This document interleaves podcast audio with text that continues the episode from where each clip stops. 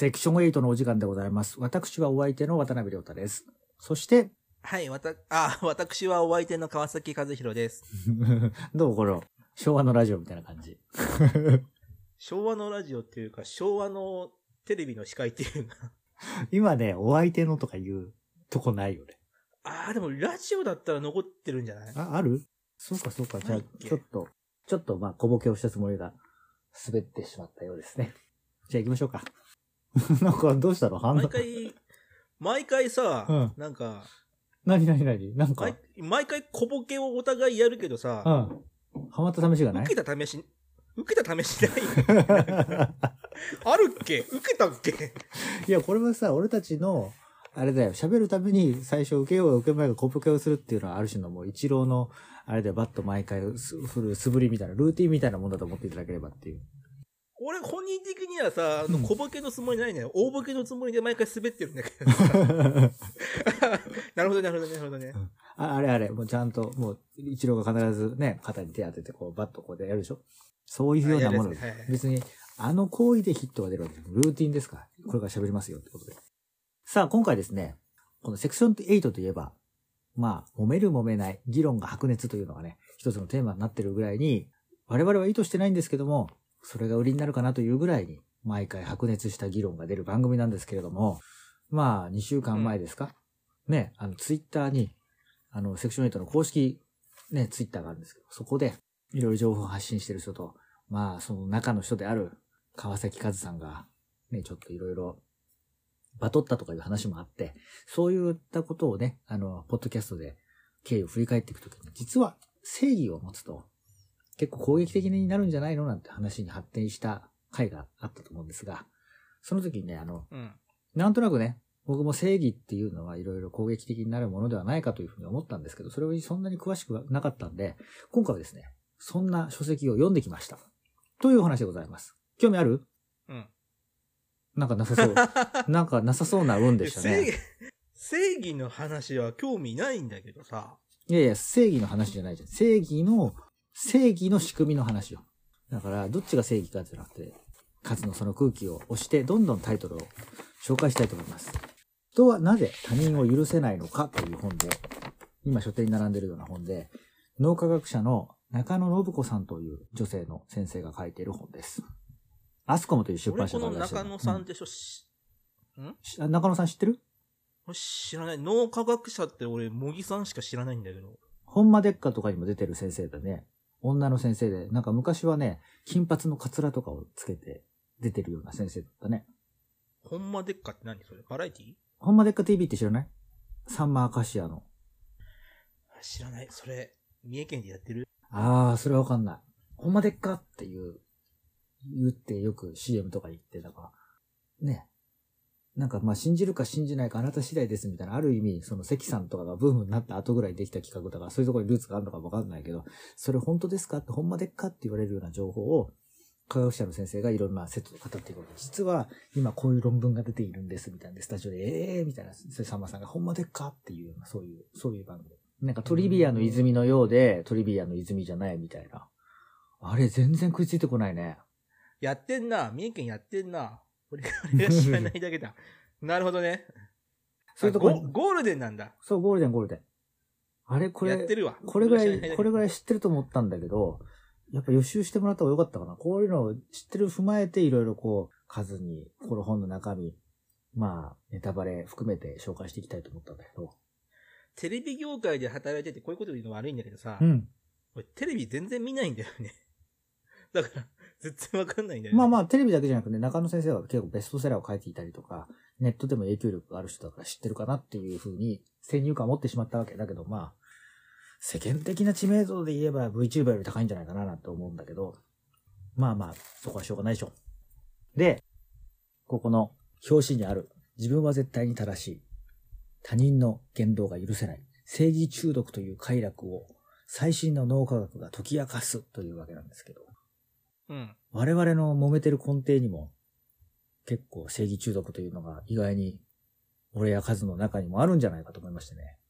この本を読んでみたわけです。どう？そういう正義、正義中毒っていうのは何を指している？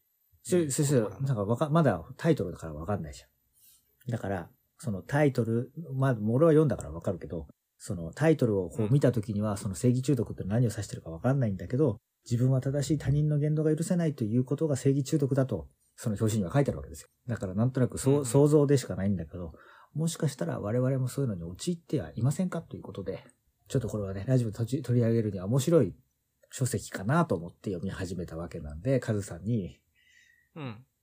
興味そそられませんかっていうことを聞こうと思ったんですけど、そそられない？俺こういう本読まないんだよね。全然、そそられない。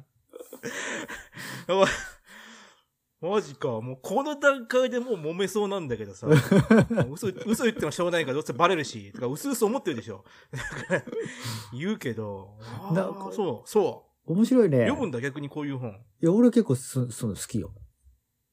もうなんか別に俺会いたい有名人とかそんなにいないけど、あの、中野先生とかちょっとお話ししたら面白いだろうなと俺は思ってるぐらいのタイプで、中野先生が他にもサイコ、うんサイコパスっていうのがどういう人間なのかとかそういう本とかベストセラーになってるんだけど、それも買って読んだもん。うーん。俺はサイコパスじゃないって確信したけどね。あ、自分が？そう。俺が考えてるよりサイコパスっていうのはすごい奴らだったと。時々なんか、あ渡辺さんサイコパスっぽいっすね、みたいないじりとか受けたことあるけど。俺の日じゃないと思った。数なんか逆だと思うな。ちょっとサイコパスの話になっちゃって、まあ、ね、話がうろ覚えだから、それぐらいにしときますけど。なんか食いつき悪いですね。やっぱそうか。数、こういう系は好きじゃないか。なんか、合いませんね。俺が VTuber に食いつかず、数は中野信子に食いつかないっていう。だから、本読むのはさ、なんか、フィクションを好んで読むのと、うん。な何読むのかな岩波文庫とか、好んで読んでるけど。難しい。何それ小説？新書？小説も読むし、なんか、あの、何？し新書じゃなくて、なん、なんていうのかな？論文じゃないけどさ。まあ新書って一回りちっちゃな本で薄くてさ、どっちかって論文みたいになってるやつ。文庫文庫。うんうん。岩波文庫だから文庫。あ、文庫ね。あか関東の純正批判とか。ああ、難しい難しい。義士和人伝を読むみたいな感じでずっと読んで。義士和人伝って随分古い本じゃないの？それこそ。数千年前の。あと、紀元うん数千年前の義士和人伝の解説書とかを岩波文庫であるの。すごいね。あ青青いシリーズ。あんた教養高いね。そういうの読んでる。教養高すぎじゃない？一回りしていけない。んひ一回りしてね、俺教養、教養ないと思うよ。だって、岩波文庫を好んで読む人間うがん、教養高いかって言ったらなんかちょっと疑問が残る。ええ岩波、岩波文庫好んで飲む、読む人間で教養が低い人なんだ俺多分ゼロだと思うんだけど。いないかな。だって、あんなの教養高くなきゃ読めないでしょ。通読できないと思う。難しくて。よ、読むだけには読めるよ。本当？日本語分かっときゃ。いや、それはそうだけどさ、なんか、え大学の先生とかに課題図書とか言われない限り、そうは手伸ばさないよな。なんかそんなイメージ。普通の人だったらね。それは教養の高い人は読むんだろうけど。安いんだよ。屋根屋根文庫安いから。そんな好、きなんだよね。そんな理由で、そんな理由で岩波文庫そんな理由で。そんな人、だって、この人はなぜ他人を許さないのかって、単行本1320円じゃん。あ、ほんそんなする？屋根文庫500円で買える、500円で買えるからさ。2本、2冊買えるから。実はね、中野先生のね、本ね、通常ね、しあの、うん。新書っていうのが多くて、5、600円が多かったんだけど、これ1300円だったけど、売れるから売れるからわざとこういうソフトカバーの大きな大きなのにしたのかなと。別に新書でいいじゃんと俺は思ったんでね。もしかしたらそうかも。これあれか、なんか、いわゆる単行本サイズそうそうそう。。普通のソフトカバーの。まあ、ちょっと普通のよりちょっとやや一回り小さめだけどね。本ってさ、うんなんか別に情報の価値はさ、別に大きさと変わんないからさ。ね。まあ安ければいいんだけどとは思っちゃいますけど。特に字だけが書いてあるのはね。で、どういうことが書いてあるかと言いますと、我こそは正義と確信した瞬瞬間、人は正義中毒になるということで、あのーうんこの確信を言いますとね、あの、自分の正義感というのをこう持ってしまって、その自分の正義感からはみ出た人間を攻撃するっていうのは、脳内、脳内にものすごく快楽物質が出るらしいです。うん。ちょっと意外だったなと思って。うん。だから人を攻撃するのってなんか嫌だな、不快だなと思って、何なのって思ってるかもしれない。それが実は、すごくこう、あの、快楽だっていうのちょっと意外じゃないですか。それは攻撃される側からしたら嫌だろうけど、うん見てる側は嫌ともいいとも思わないんじゃない？ん？どういうこと？見てる側っていうのは誰第ん？第三者ってこと？そうだからさ、俺と亮太が喧嘩しててもさ、うん。第三者の A さんはさ、別になんとも思わない。あ、そうだけど、攻撃してる、攻撃を仕掛ける側っていうのがすごく快楽なんだって。うんうんうん。だからどんどんどんどんエスカレートしちゃって、さらに、今、かい、あの、数は、第三者には関係ないんじゃないって言ったけど、実は、第三者とかも、その、かん全く関係ない人たちが議論してる中にも、ここを応援したいとか、こっち側に応援したい、応援したくないとかで分かれて、すごく快楽物質が出て、ぐちゃぐちゃにしてしまうっていうのがあんだってさ。なんかセクション8のリスナーも結構、我々が揉めてる時にどっかでドーパミンが出てる人がいるんですよ、きっと。え、ドーパミン出ながら聞く番組なんだ、これ。おそうなんだ。俺側によるか、数側によるかで議論してるときは、でもさ、と数が言った瞬間に、うわーっとドーパミンが出たり、出る人がいたりさ、俺がさ、いや、そうは言ってもさ、でもさ、とか言った瞬間に、うわ、こう来た来た来たってドーパミンが出る人がいたりとか、そういう人がいる番組なんじゃないのこの番組。はあ。それに、本人たちドドーパミン全然出ないけどね。出てるいやいや、だから自覚はないけど全く、出ないけどな。自覚はないけど、出てんのかな？きっと出てんじゃないの？そんでね、うんこの本を通じて分かったことがあります。私たちは非常にフランフランス人に近いということが分かりました。フランス人？うん。いその心は？えーもうほとんど目は目鼻立ちの話なんですが、そうそうそういうわけじゃなくて。滑ってるって。小ネタ滑ってる。そうそうそうそうそうそう。あの、あれあれ。まあね、数はね、どっちかというとフランス人みたいな雰囲気あると思いますけども、そういうことじゃなくて、日本人っていうのは議論を、あの、人俺のビジュアルなんだと思ってる えなんか、ちょっと外人っぽいとこあるじゃん。アジア圏の人って言われるけど、ヨーロッパ圏の人って言われたことないよ。あ、本当？なんか、うん。わかんないけど、なんか、ちょっとなんか、ヨーロッパの金持ちみたいな雰囲気あるじゃん。華僑ってこと？いや、そんなことじゃないけど、なんかちょっと、体格良くて、なんかヨットとか乗ってそうな、わかんないけど、体格的には、わお前、体格的にはゴーンさんみたいな、ゴーンさんみたいな雰囲気ちょ、ちょっとだけあるじゃん。5%ぐらい。わかんない。それ偏見がすごいと思うね。本当？いや、なんか、お俺ゴは、ーンさん、今のゴーンさんのパブリックイメージってさ、うん楽器ケースに入る人だからね、それ。そうそうそうそうそうそう。楽器ケースに入りそうな人？ってこと？いやいや、そうそうじゃなくて、なんかこう、いや、もうそれもう許せねえよ、それ。他人を許せないよ、俺そんなこと言われたら。雰囲気、雰囲気、雰囲気、雰囲気。雰囲気、雰囲気。雰囲気なんかゴーンさんみたいな。もう今完璧に僕、今俺完璧に亮太を許せない気持ちでいっぱいなんだけどあ、。本当？今解消されるわけ、これ。解消されないよ。基本的に。解消されないの？あのこれされないの？この、あの、この話は俺はね、ちょうど見て、あのーうん。最後の章、第4章、正義中毒から自分を解放するっていう章があるんだけど、これはあえて読みませんでした。解放させちゃいけない、俺は。第3章まで読みました。なんでよ。なんでよ。いや、なぜ正義、なんでよ。なぜ正義中毒なのかっていう、その仕組みを知るだけで十分と思って、もうここで、どうやって解放するのかって知ってしまったらもう、俺が俺でなくなってしまうと思いました。噛みつかない。そ噛みつくのにそんなにアイデンティティ感じてんの？噛みつかなかった俺じゃないでしょ。もう噛みつかなかったら、熱でもあるのかなって思うけどさ。別に、噛みつかなくなったからって別になんか、具合悪いのかなとは、まあ、本当？まあ一応ね、目機嫌悪いのかなって思うけど。目次だけは読んだんですけど、うん基本的には脳の老いとかね、そういうところが原因になってくるらしくて。昔が良かったは脳の衰えのサインとかね。ああ、はいはいはい。あとやっぱりあれ、安易なカテゴライズレッテリハリに逃げないとか。あと、うんうんうん。サプリメントとか取った方がいいみたいなこと書いてありますね。脳の健康にはオメガ3脂肪酸とか。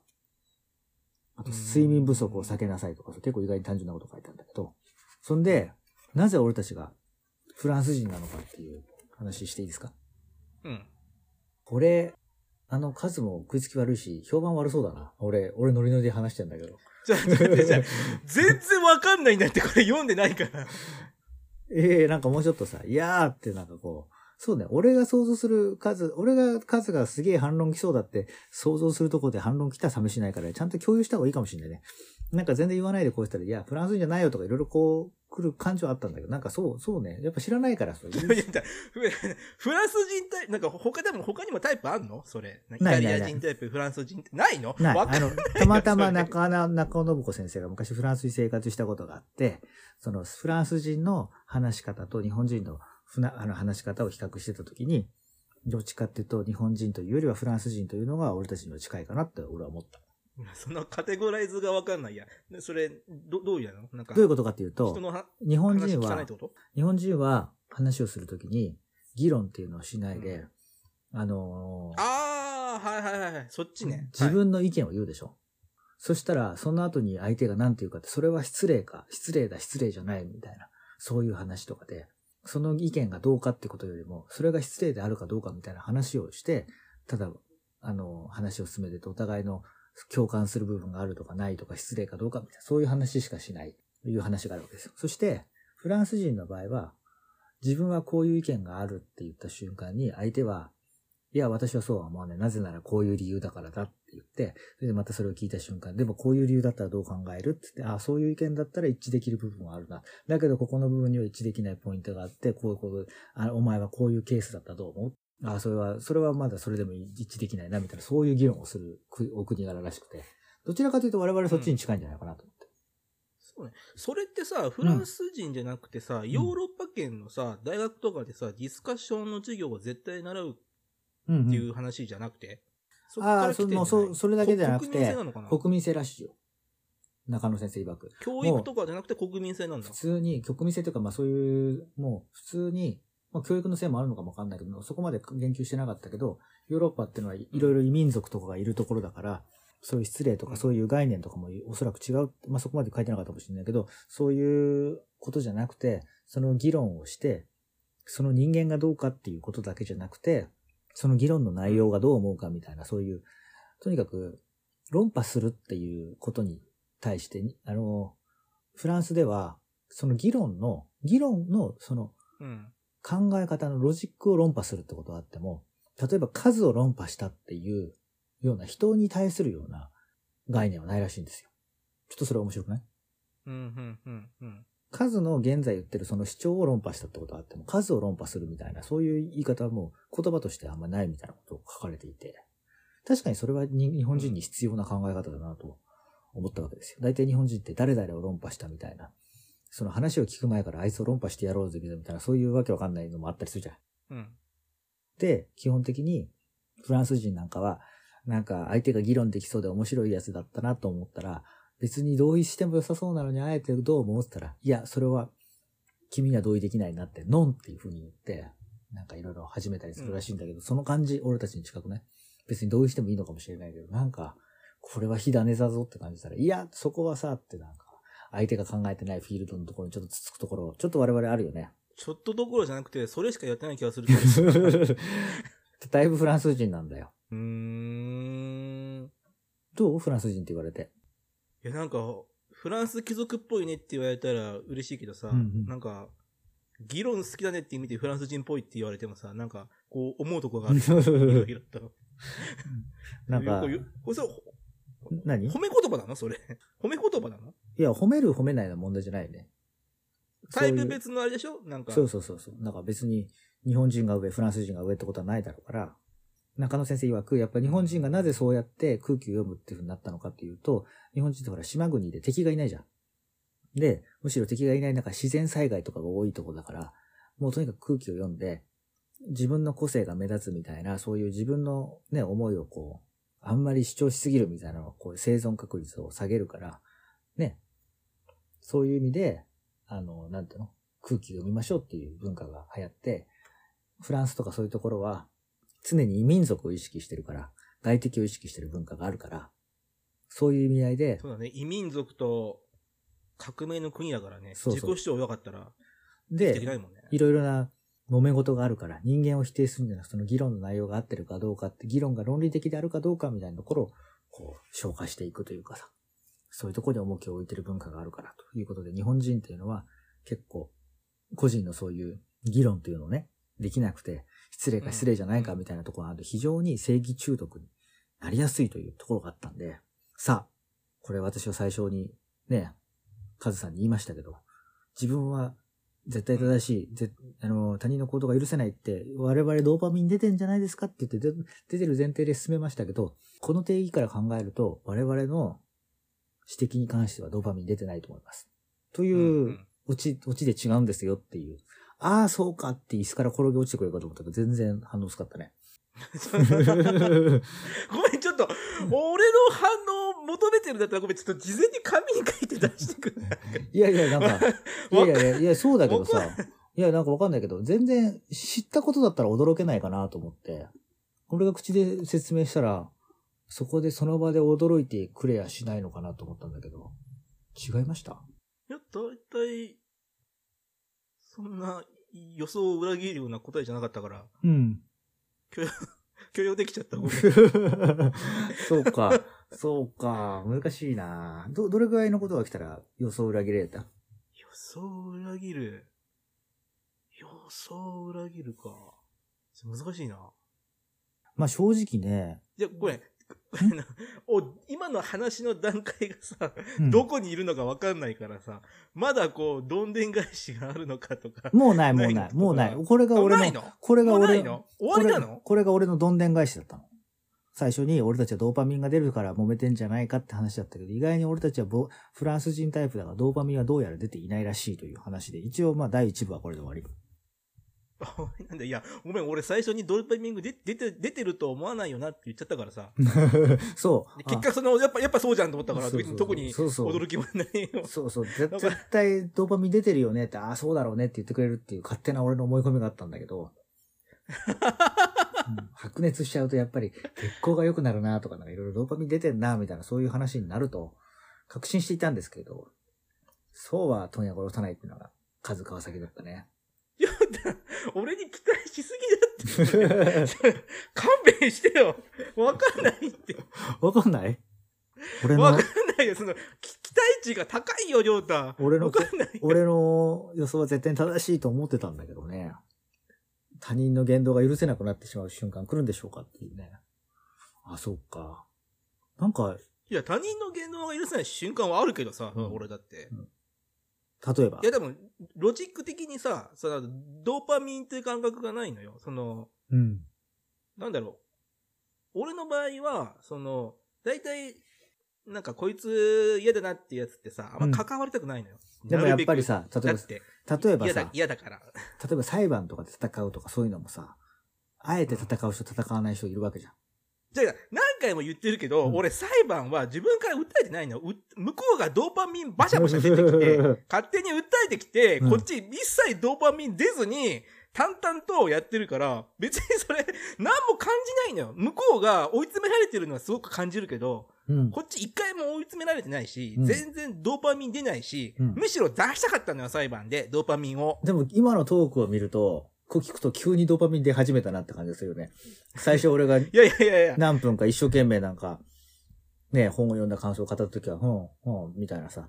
なんか、まる、あたかもスマホでもいじりながら聞いてるみたいな感じだったけど。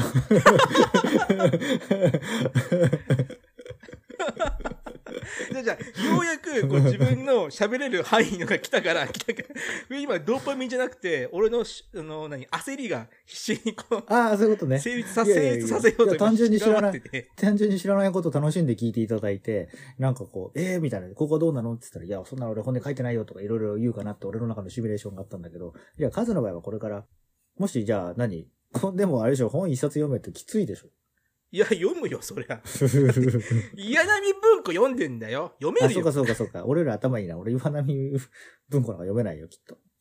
例えば、俺1320円が俺に払えるかどうかって問題が発生するけど、それは図書館とか行って何とかするから。そんなの別に、じゃあ俺、俺の、俺の読んだ本をその後、数に貸せばいいじゃん。あそれだったら全然。だからさ、何回も言うけどさ、俺映画見るからさ、うん本も、冷静に考えろ、映画読む人間が本読めないわけないじゃん。2時間座ってられるんだから2時間座って本読めるよ。いやいや、だって、本ってまた別物だから動画見れるけど本読めない人って結構いるよ。動画はあれじゃん。わざわざさ、俺1900円金払ってさ、うん映画館まで行って見るんだからさ。うん。で、で本なんて楽勝よ。家で読めるんだから。あすごいね。テレビマンの中では結構あれで本読めないテレビマンいるよ。その映画とかそういうの。いるんだうそういうのは。いや、読めと言われたら読むけどさ。あの、あんまり苦手って人はいるみたいよ。苦手は苦手だけど、俺も、だって本読まないとやっていけねえぜ。やっていけんの今。ん？俺学生の時なんてさ、うんなんか、なんてそうだけどさ、あの、レビストロースとかって知ってる？何？冷たい熱帯。レビストロースっていうさ、うん。人文化人類学者がいるんだけどさ、すごい、もう俺そんなのなんか流行りの、流行りのイタリアン料理の店とかそういうのかと思ローストビーフじゃないよ、ローストビーフじゃない。だからレビストロースうのん。何々って本読んだかって聞か聞かれるのよ、授業中に。教養高いね。よ読んでないやつ手、読んでないやつ手あげろって言われて、はいはいはい。手あげたらさ、俺しか手あげなくてさ、めちゃくちゃ赤っ端を書くとかさ、俺そんなの当てられて適当に答えて大変な30が待ってさ、レジストロール見てどうだったとか言って、あ、美味しそうでしたとかなんか、栗原はるみさんはやっぱ最高ですとかなんかわかんないこと言っちゃいそうだもん。食べ物だとしか俺それ、思えないね。それを言えないから、言えないから、うん。こう手あげて先生に、うん。なんか、川杉しか知らない、よ知らないんだから、うん。知らないから、もう説明を省くと。うんお前後で本読んどけって言って。名指し、なんで、名指しで授業で怒られるっていう、この辛い気持ちを乗り越えて学生してたからさ。そういうとこありそうだね、あんたね。なんか、名指しで川崎だけ代表で怒られるみたいな。名指しで言われるのすっげえ。あるある。で、後から聞いたらさ、みんな読んでなくて、手あげろって言われて、手あげられなかったからあげなかったって言われて、ごめんって言われたの。お前だけ怒られてごめんって。なんかあれだよね。カズは怒られるのに対して強そうだから、なんかみんな怒りたい時に利用されそう、偉い人に。あ、でも何回かあるよ。怒鳴られて、出てけって言われて、出て行かされて、うん。ベンチに座ってたら、うんさっき怒った人が来て、うん。なんか、飲みに行こうぜっていきなり言われて、俺、飲み屋でボコボコに殴殴られるのかなと思って、うん。ついてったら、うん。飲み屋でめちゃくちゃ謝られてた。え、謝るの？と思って。そんなさ、殴るような人いんの？いるいる。俺は殴られたことないけど、殴られたって話はよく聞くよ。映画とかだ。と芝居とかでも聞くよ。カズは時々殴ったりするよね。誰よ？え？誰殴るの？わかんないけど。誰殴るの？今言ってみたんだけど。殴んない？な殴んないよ、そんなの。殴んない、殴んない。まあでもあれだよね。こう言っちゃなんだけど、カズみたいなさ、なんかこう、それなりに筋トレとかしてる人間が殴ったりとかしたらさ、なんかさ、マジでやばいことになる、なるじゃん。なんか、それは良くないよね。なんか、ぜ女の人が殴るみたいななんか人いるじゃん。なんか、DV の、DV といえば DV。女のし女の人を殴る？いや、じゃあ女の人がさ、男男だと言ってもさ、なんかさ、ええー、とか言いながら、嫌だとか言いながら結構さ、おばさんとかでもさ、俺らとかに対してさあ、パシャパシャなんか殴ってくる人いるじゃん。あ、うん。ああいうのってちょっと、ちょっと痛えなと思って、うざいなと思う時あるけどさ、もしあんな感じで、カズみたいに体格のいい人がさ、おいとか言ってバンバン叩いたら結構なんか、ちっちゃい女の子とかもしそんなことしたら結構な、青技になるかもしれない感じがあるから、男の人でああいうのはよ絶対やっちゃいけないよね。いや別に女の人でも俺やっちゃいけないと。俺だって、俺うん皮膚弱いからさ、うん殴られたらすぐあざになるのよ。あ、そうなの？だから嫌だって言われて、うん殴られた後、夜風呂入るとき見るとさ、俺あざになってるの 嫌なの、嫌嫌なのはこっちだよって。そうそう、じん痛いし、なんか、あざ見られるの恥ずかしいから。別に。殴ってほしくないんだよね。あれ、俺顔一回殴られてさ、軽く、うん顔あざになっちゃって、しばらく 家から出られなかったんだよね。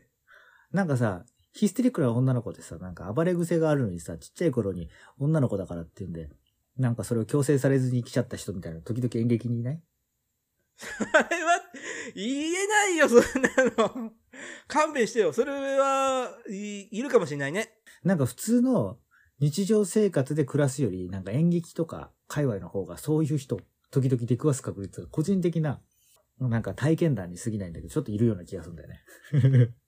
それは俺の口からなんとも言え言えなないいやつだよ。それは言えないよ。それはな言えない、察してよ。言えないってことはどういうことなのか察してよ。言え勘弁してよ。いけないってことはどっちかわかんないってことは、いるって思ってる可能性が高いってことだよね。いもしいないんじゃないんだったら言えるもんね。そういうことだよね。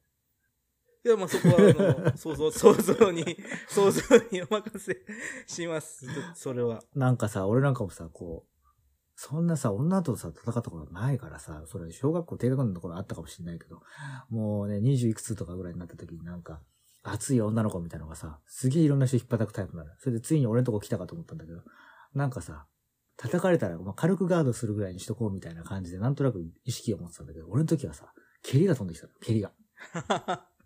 でなんか言ったんでしょ、ジョータが。ん？いや、やっぱね、あれなの、あの、なんか言ったんでしょ？違う違う、言ったっていうかね、あれなの、あの、演技ができない人にずっと怒っていくみたいなとこがあってさ。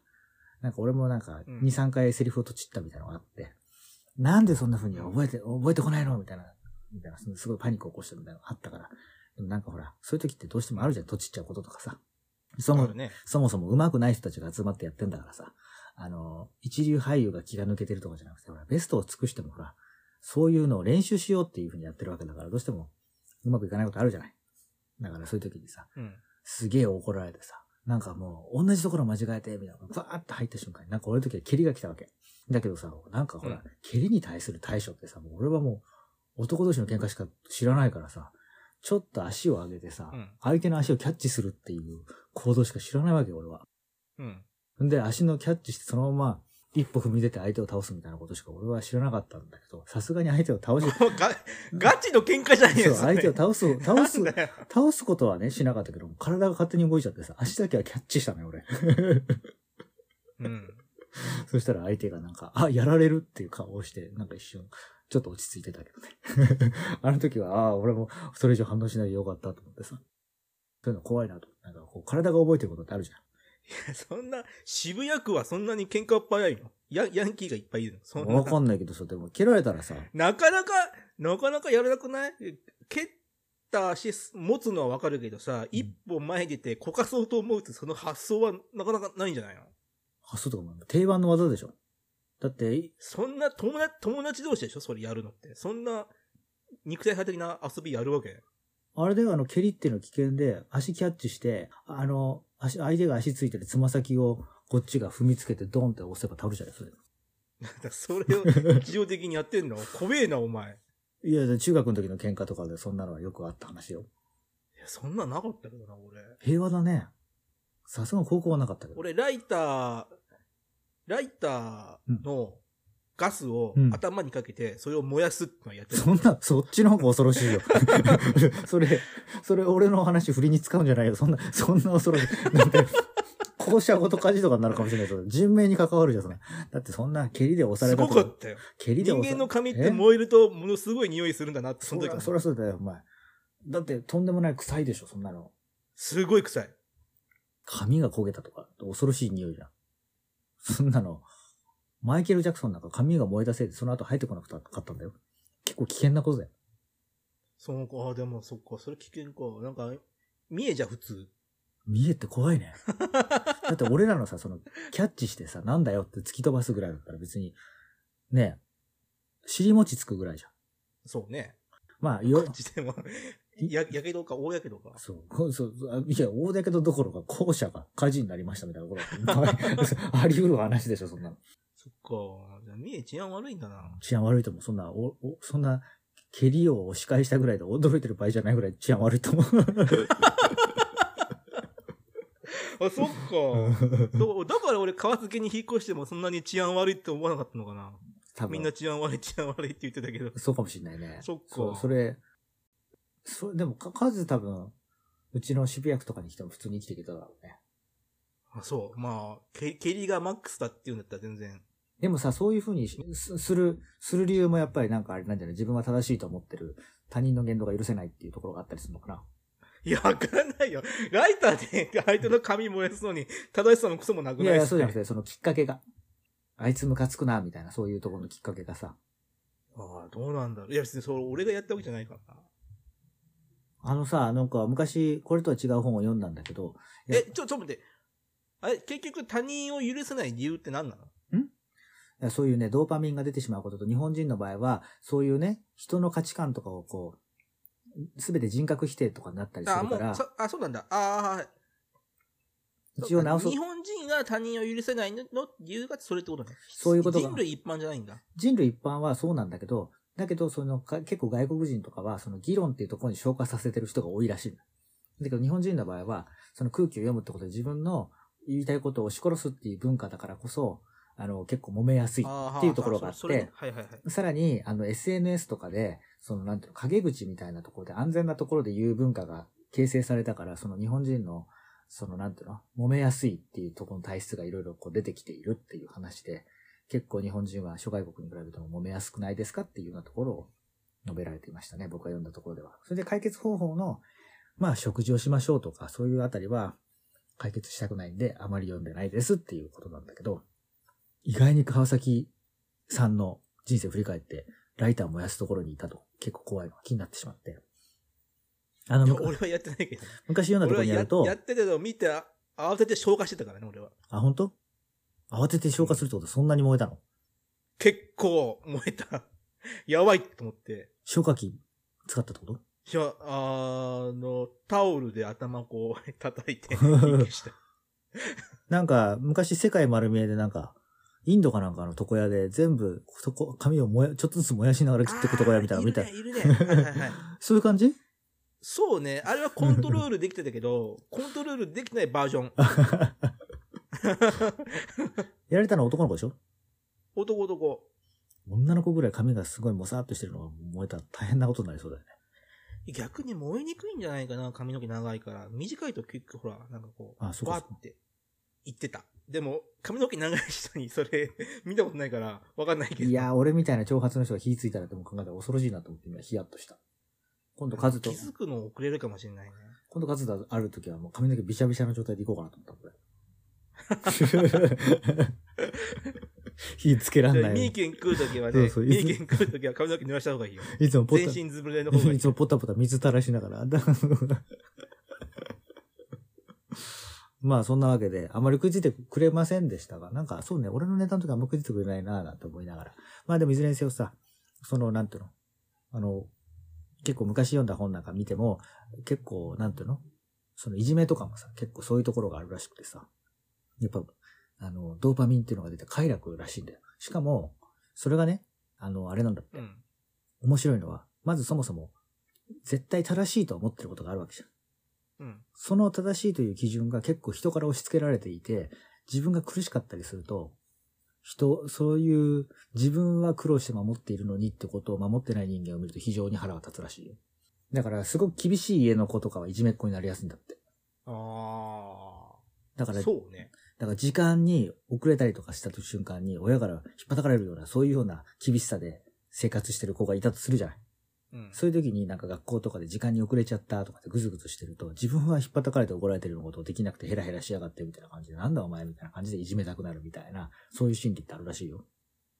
でも最でもそれってさ、ちょっとなんか、ひ一昔、まあ今もあるんだろうけどさ、うんなんか一昔っぽいやつじゃん。今ってなんかさ、ほら、あの、SNS とかあるからさ、その匿名性っていうのを最大に武器にしてさ、みんないろいろやってるんじゃん。うん。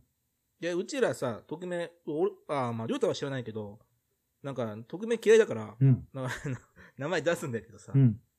俺だって何言ってんそそれは。関係ないの？匿名じゃ、お俺は匿名じゃなくて、もういろんなところ、20代の頃とか結構 PV も稼ぎたいというのもありつつ、すげえディスったことたくさんありますよ。匿名で？匿名じゃなくて。ああ。今だっておかしいみたいなこと。じゃ、じゃ、じゃ、あいや、そう、う、うちらはちょっと違うじゃん。その、多分、その SS ね、SNS とかさ、インターネットの立ち位置ってさ、結構あんまないと思うのよ。うん。こう、実名で、なおかつ別に、人をあんま要所しないから。そうねおかしょっていうのは言うのが、まあ、ふそれをフランス人タイプって、そうね、俺らなんかね、それこそ、実名でここおかしいって言って名誉毀損できても、いや、これは公共性があるからとかって、そんな、そんなことまで言いそうなぐらい危険なキャラだよね。そうね。でも、ほら、なんか、なんだ、と、匿名だからいろいろ言うっていうのがさ、多分、ここ5、6年で、まあ多分世界中そうなんだけど、結構増え、増えたと思うのよ。なんか明らかにさ、人のさ、こう、バッシングとか、こう、何、正義論って語るのがさ、ちょっと、ここ5年で変わったと思うんだけどさ、そういう感じはしない？やっぱりさ、それってあれなんじゃないの？そういうツール、中野先生も書いてあったけど、そういうような人のバッシングするとかそういうことに SNS が問題を可視化したって書いてあったんだけど、昔からそういうのはなんか、うん。例えばテレビの前とかでさ、芸能人の不倫とか嫌だね、みたいなさ、こいつ絶対許せないみたいなでも、でそれで終わっちゃってたのが SNS とかコメントになると可視化されるってそういうのあるんじゃないの？え、なんか、それで、なんか、多分、多分、俺とりょうたの言う、その正正義、うん。言わないけど、せ正義感っていうのと、うん。その今の流行ってる人の正義感っていうのは結構違う感じがあってさ、うん。なんか、こ一応ほら、一応名誉毀損どんとこいじゃん。うん。来てほしくないけど。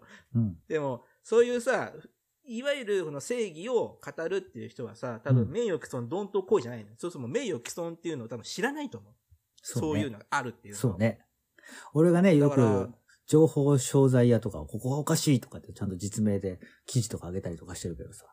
別に名誉毀損がどうのっていうのは、それはまた違うもんね。公共として、やっぱり子供相手に商売をしてるような人がバックボーンに情報商材の人いたらおかしいんじゃないかみたいな、そういうのって別に名誉毀損とかじゃなくて公共性として重要なことだもんね。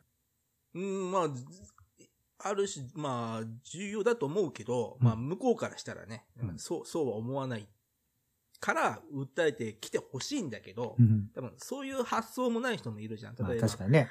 ああ、まあ、バッシングされるのはないか。だバッシングしててさ、いや、今言ないんた、か、言いたかったのはほら、例えばそういう、なんていうの若者からさ、すげえお金、まあ前も情報商材の会やったけどさ、あの若者からすげえお金をさ、巻き上げてて、詐欺だとか言ってさ、なんか、ネットに声が出ててさ、なんか、きょね、集団訴訟しましょうみたいな声が出てるような人たちがさ、ちょっとこう、あの、うん。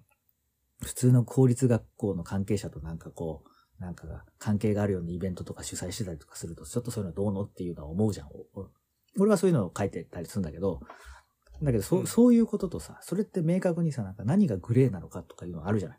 だけど、例えばさ、なんか、ね、あの、この間、あの、コロナ騒動でこんなに言われてんのに、神田うのがスキーに行ったみたいなことをブログにアップしたみたいな、不謹慎だみたいな、みんな苦しんでるのにみたいなことを攻撃する。それって全く趣旨が違うね。なんかさ、どこが問題なのかがさ、あ、この人はこういう問題意識を持ってんだなっていうこと自体もなんかよくわかんなくて、ただ単になんかいじめと一緒みたいなさ、なんか、ただこいつがむか読んでいるやつがムカついただけなんでしょって感じがするっていうかさ。あれはあれだよ。自分がスキー行けないのになんでお前行っとんねんって感じだよ。そうそうコロナ関係なしにさ、スキー行くほどの金がないから、なんで行ってんねん。でしょ？そうそうそうだからそこそういうのっそういうの自分を正当化するわけじゃないんだけどさ、俺はなんか問題意識を持ってさ、俺はこういう発言できる立場にいるんだったらそういう情報を発信したいなという意識を持ってるんだけど、ああいう匿名で言ってる人っていうのはなんかそんな、なんかこれは問題であるみたいなことを思ってなくて、なんか匿名だから発信してるってだけで、自分で自分の足元を見てる、発信、発信してるっていうかさ、匿名でしかそれは発信できませんよみたいな、そういう世界だったりするんじゃないの？なんて、この間だっけな、あの、うん元 AKB のね、うん元だっけ、サシサッシーっていうじゃん、指原って。もう、うんうん AKB じゃないよね。おそらくね。はい。AKB だっけ？多分違うよね。なんか、インスタかなんかで、その、芸能、な人の悪口言ったことありますかっていうのを募集したんだったかな。うん。芸能人の悪口だったかな。うん。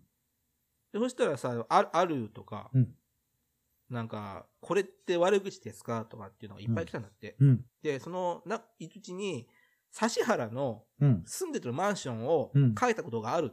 うんで、送ってきたバカがいたんだって。それって悪口じゃないんじゃない？だって個人個人情報を暴露しただけだ。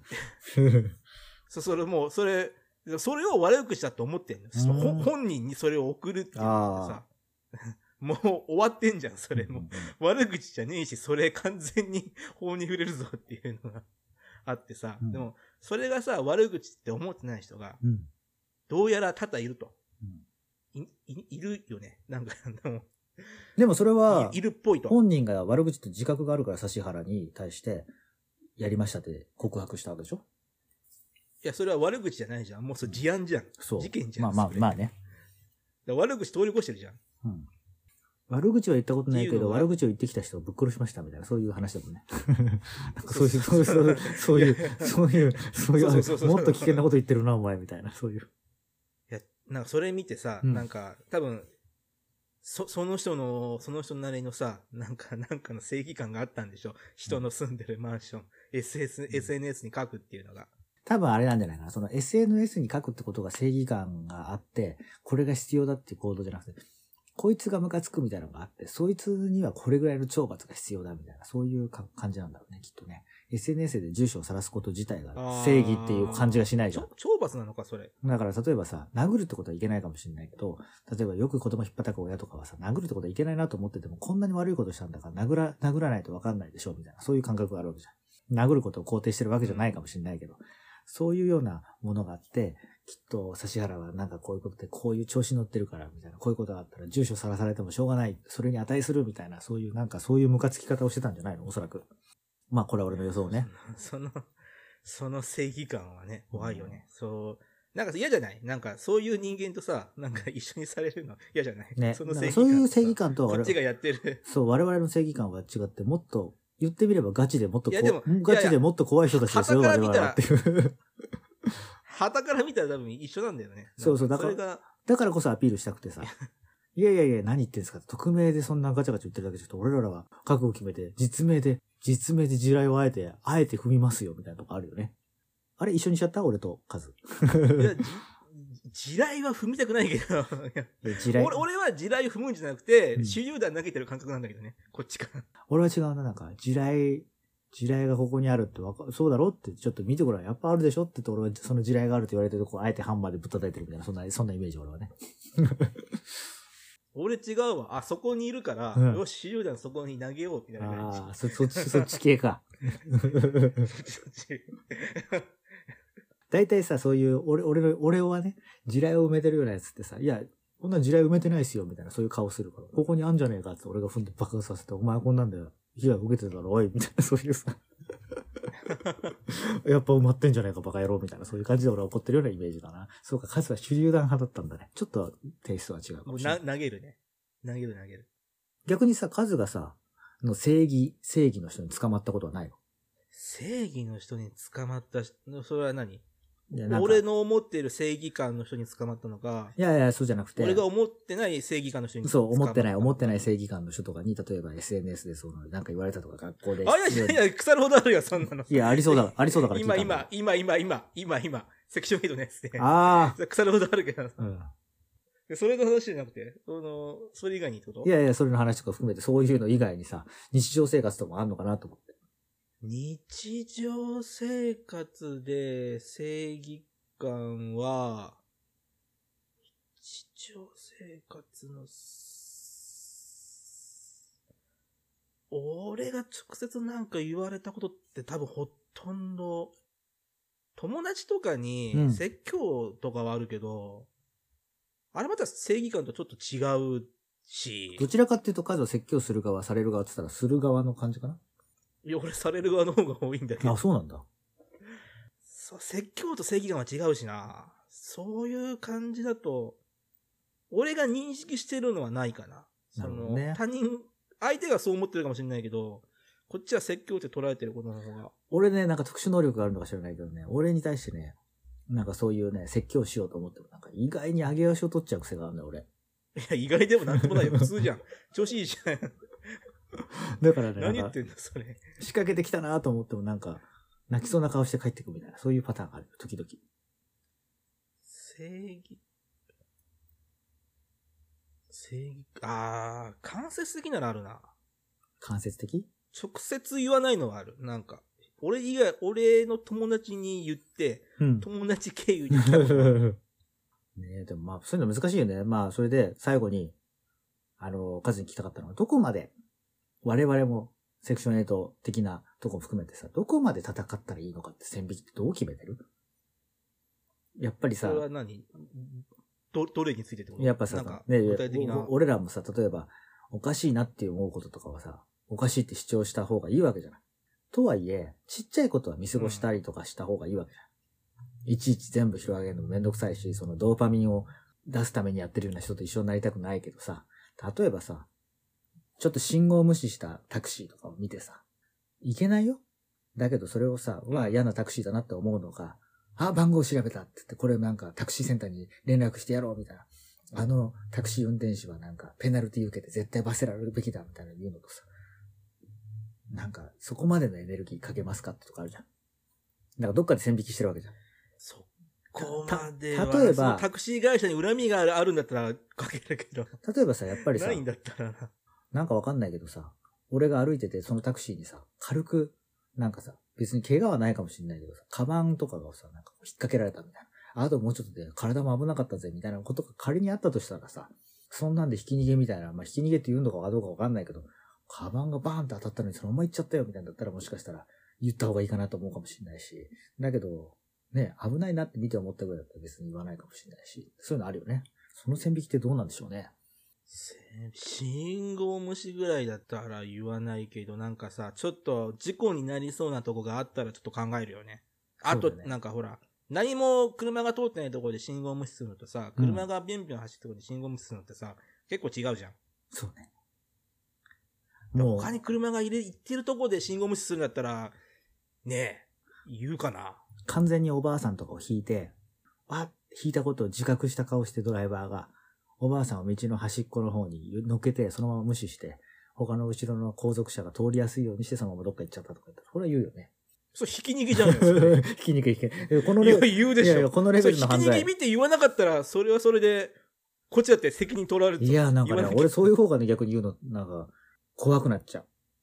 というのもね、昔ね、あれなんだよ、公園でさ、遊んでたの、子供の頃。うちの近所のね。うん。そしたらさ、完全な車上荒らしみたいなの見かけたわけよ。うんうん。窓バーンって割ってさ、中から取ってくから、絶対さ、その車の持ち主ではないなって思ったんだけどさ。で、こっちでもメモあったわけ。うん。だけど無視して行ったんだけどさ。うん。そんなんでこんな親父がいたとか、どこの誰かわかんないけど、そんなことを仮に通報したらさ、なんか、それをきっかけに目つけられたりするのかなと思ってさ。その後さ、警察とかがさ、なんかこう、こういう人見ませんでしたかってポスター買ってあ貼ってあったり、うちとかに聞きに来たりとかあったんだけど、俺は思わず知らないって言っちゃったね。あ、俺それは言うな。なんかさ、家の前の公園ぐらいでも家とかも割れてるわけじゃん。そんでなんかもうそんなことするってこと自体がおかしいやつなわけじゃん。だ言えばさうん、捕まるかもしんないけど、顔も覚えてるけどさ、なんかそのせいでなんか逆恨みとかされて、攻撃されたらどうだろうみたいなのがちょっと、思っちゃったんだよね。あ、でも逆恨みされるっていうのはあんま俺思わないな。あ、本当？なんか、逆恨みできないように徹底的に叩こうと思うから、なんか最急の縄で 追い込もうと思うから。いや、だけどさ例えばさ、なんかビジネスの話とかだと俺、あビジネスだったらさ、なんか例えばね、相手の会社を、例えばなんかライバル社をったら、とことん追い込むぞみたいになったら俺多分、すげえできると思うのよ。実際あの、桃て、うん桃鉄とかさ、そういうのとかもえぐいぐらいに相手をも追い込むタイプだから、なんかわかんないけど、し商店街の親父が反対とかいろいろ言っててもさ、俺が前マンション開発業者だったら、すげえ勢いでマンション開発した方がいいに決まってるっていうところ、なんかこうゴリゴリいけるような感じがするんだけど、そこで逆恨みとかはあんま考えなそうだけど、なんか犯罪してる人とかさ、そういう人にはさ、なんか俺、なんかね、怖くて近づけないのよ。いや、その瞬間に、おいこらは怖いけどさ、うんその、警察に情報を提供するのは別に、拒むかな。その瞬間止めろって言われたらもうちょっとビビるけど。あとね、別に何でもない、ただのさ、なんか65ぐらいのおばさんなんだけど、うちの近所でさ、公園でさ、うん。猫、猫とか鳩に餌をやるなって言ってんのにさ、夜中の1時、2時ぐらい。あーいるね1時、1時、2時ぐらいとかにさ、めちゃくちゃさ、大量の食パンとさ、なんかそういうのをなんか朝巻いてさ、で、なんか猫用の缶詰みたいなのとかいっぱい置いてさ、で、ね、結構ゴキブリとかもそういうのも来たりしてさ、結構近所大迷惑になってるわけ。うんそのおばさんがいる時とかに通報しましょうみたいなのがあるんだけど、俺もその時になんかすれ違ったりしたんだけどさ、本当はなんかね、近所的には通報した方が良かったのかもしれない。あ、なんか俺顔見られたとか、しかもなんかこんな挑発とかでこんなんしてるから、へえとか思っあいつですなんて逆恨みされたりとかしたら、なんかそういう、あえてルール違反をする人って怖いから、なんかやられちゃうんじゃないかな。俺そういう時なんかね、やたやたら、やたら、あれなんだよね。警戒しちゃうんだけど。意外にそういうチキンな一面があるんですよ。それみんなに言って、え、意外だねって言われるんだけど。だって、りょうたは自分が、の安全を確保してからじゃないと、なんか、いろいろなことやらないじゃん。やっぱあれかな、やっぱり、一応、安全な位置は取りに行くでしょ？匿名で叩いたりはしないけど、やっぱどっか安全性を俺は考えてるのか。いや、わかんないけどさ、例えば情報商材屋とかだってさ、なんか、殺人とかはしないと思ってるわけよ。仮に訴えられたとしてもさ。だけどなんかそういう、ああ、でもし、そういうさ、なんかわかんないけど、ちょっとわかんね、放送禁止用語を言いたくなるような人たちっているじゃない日常にいる時々さ。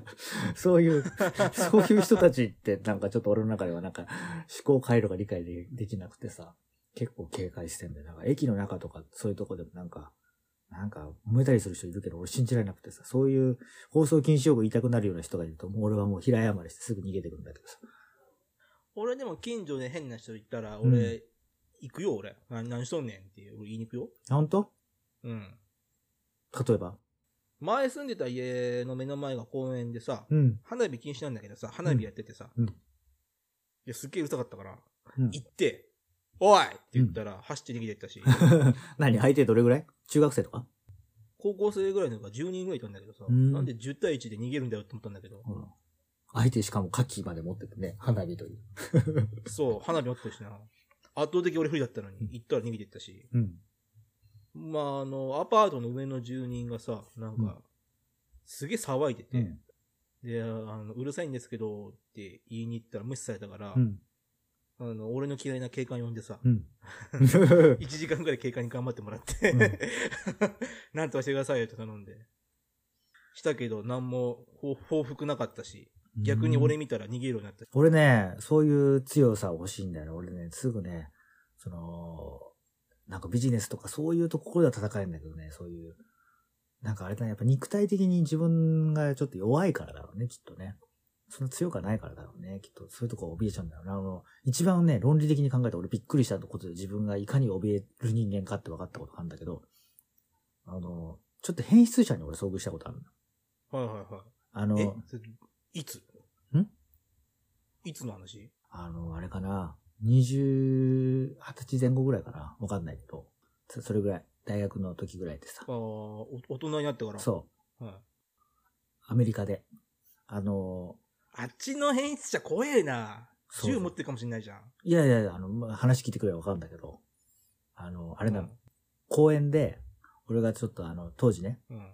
ちょっと、まあ、ゴルフとかさ、そういうのの授業も取っててさ、朝ね、ちょっと素振りをしてたのよ。自分で練日本のサラリーマンじ練習をしようと思って、ゴルフの素振りをしてた。はい。そしたら、はい。あれかな、40ぐらいのね、なんか全裸の親父みたいなのがいたのよ。あ、そっち？うんはいはいはい。で、こっち見てたりとかするわけ。キャーと思って。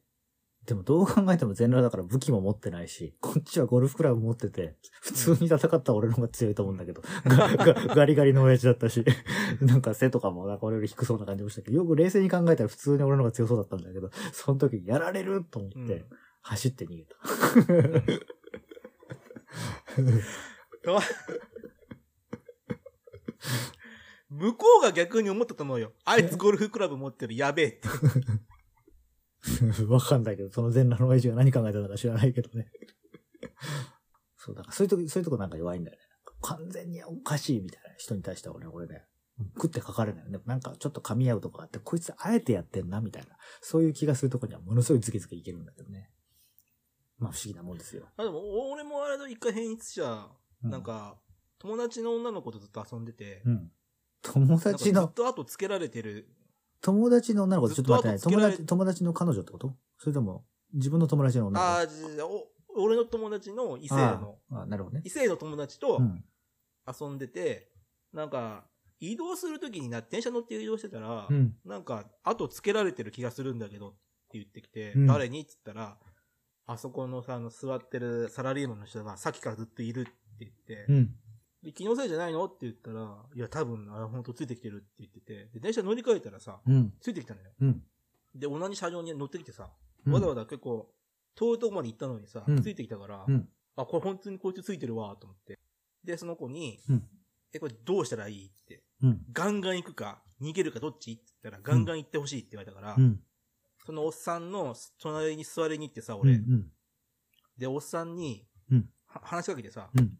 あの、俺今すごく死にたくて、うんなんかなんで死にたいかっていうと、人生何もうまくいかなくてっていうのを一方的に語ってたらさ、うん。おじさんビビっちゃってさ、うん次の駅でさ、走って逃げていったんだけどさ、すげえ。な、な、どうしてそんなこと思いついたの？すげえな。変、変質者には変質者で行こうと思って、ああ、でも。頭のおかしいやつで言ったら、向こうもビビるはずだとと思ってそんなさ、ついてくさ、変質者とさ、人生がうまくいかなくて死にたくなってる人一緒にしたら、俺ちょっと気の毒だと思うけど。だってさ、も向こうもびっくりするんじゃないのと思って。その、確かにね。可愛い女の子、この子可愛いんだけどさうん、可愛い女の子つけて、多分家とかし、ね、うん。探しかったんだろうけど、まさか連れの男が、うんあ頭いっちゃってるやつで、わざわざ死にたいっていうのを、うんまあでもあれだろうな、普通に考えたら普通に考えたらつけてるって自覚があるせいで、時点でさ、連れの男からさ、おい、つけてるだろうって言われたらさ、いや、つけてないですよって言うかもしんないけどさ、死にてえとか言われたらさ、こいつがつけてるってことが、なんか、後についてこられてるってことが死にてえって言ってるくらい、なんか、新手の怒りを表明してんのかなじゃないけど、すげえ怖いだろうね。あとなんか、普通に数なんかこう、暴れたら強そうだからさ、普通に。そういう意味でもなんかボコられるみたいなのあったんじゃない？それをやったら友達笑ってたよ。爆笑してたよ。強いね。てっきり僕が殴りに行く、殴りに行くと思ったんだって。ああ。なるほどねま。死にたいって形で行くとは思わなかったから。うわ、めちゃくちゃ笑ってたよ。強えなそれそれが俺の変質者体験かな。あれも怖かったけどな。やっぱ怖いの？いや、あのね、多分ね、恐怖はね、俺がね、つけられてるっていうの言ってたから、うん。その子つけられてるイコール俺もつけられてるじゃん。うん。同じに動いてる。どっちが目当てだったんだろつけうね。、いや、絶対連れの子だよ。あ だって可愛いもん、あの子。なんで俺なんだよ。逆に俺だったらチャンスじゃん。話しかけてきたら逃げないじゃん。え？逃げるってことはさ、ついや、俺をつけてるんだったらさ、俺が話しかけてきたらさ、チャンスじゃん。うん。そうか仲良そうか。いくなれるチャンスじゃん。だってそれ逃げるんだから俺じゃないでしょ。や、わかんないけど、なんか、数の映画とかを見てすげえファンとかで、ど見てた、遠目で見てたのかもしれないし。そんなん困るよ。いや、多分絶対、うん。その、彼女の方だったから、うんでもさ、その、でもイコールつけられてるのも俺なんだけどさ、うん絶対全く気づかなかったから、ああ。やっぱそれって怖いなと思って。そういうさ、やっぱ女の子なんかつけられた経験があるのか知らないけど、そういうので、やっぱちょっと敏感になってんだろうね。気づかないよね、そんなのね。いや結構ね、女の、いろいろ聞いたの、友達に。うんうんうんなんか怖い目ああったりするとかって、うん結構みんな帰ってきてさ。で、その子も何回、何回か違う男につけられてるって言ってたから、俺、小学校の頃なんかよくわかんないおじさんにつけられた。これ一番怖いやつじゃん、それ。そう。この時あれ一番怖いややつじゃん。俺つけられてると思って。おかしいぞと思って。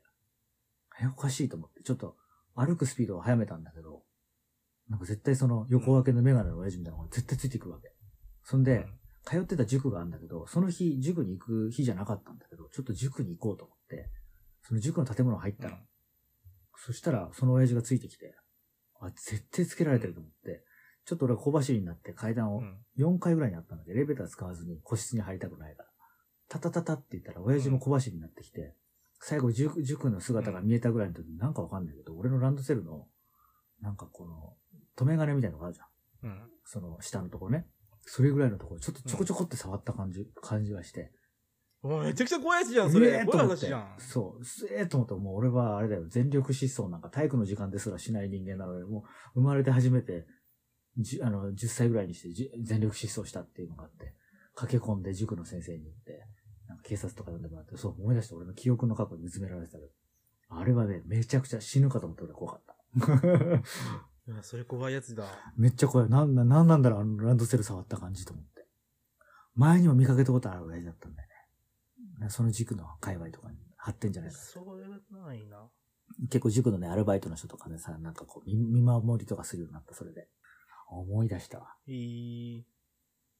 俺なんかね、なんか、今、今となっては信じられないけど、ちょっと女の子に見えるような、なぐらいになんか、そういう少年だったからね。そうでしょ。信信じられない。話盛りすぎだって。信じないぞ、俺は。いや、声高くて、なんか女の子によく間違えられるタイプだったの小学校低学年の頃とかね。まあ、黒いランドセル、黒いランドセルしてたから、まあ、絶対お女の子には見られないかもしれないけど。そういうわけで、わーわー言っておりますが、結構これもね盛り上がらない、盛り上がらないと文句を言っておきながら、白熱してしまいましたの回でございます。というわけで、他人を許せないのはなぜか、なぜかというね、あ、人はなぜ他人を許せないのかという中野信子先生の本をもとに、セクション8でお話をしようと思ったら、案外数が食いついてこないなという不安をもとに、最後はなんか、独自の理論で盛り上がった回になったんではないでしょうかということで、カズさん、楽しかったですか？楽しくなかったですか？二択で答えてくださいい。や、楽しかった、楽しかったです。けど、うん。なんかあの、予期せず、うんなんかね、性犯罪のそう。被害の話になったのがね、なんか、これやっぱ、人は許せないね。うん。まあね、カズさんも性犯罪しないようにくれぐれも気をつけてくださいということで、今回もありがとうございました。それ名誉毀損だからね、それ。それ名誉毀損だから。それ、勝てるよ、俺訴えたら。あ、本当ダメ。ありがとうございます。でも意外に裁判所もこれはラジオの最後のギャグですとか言って意外に、意外にそうやって、これは全部を聞けばわかりますが、ただのギャグですねとか言って意外に言ってくるかもしれないよ。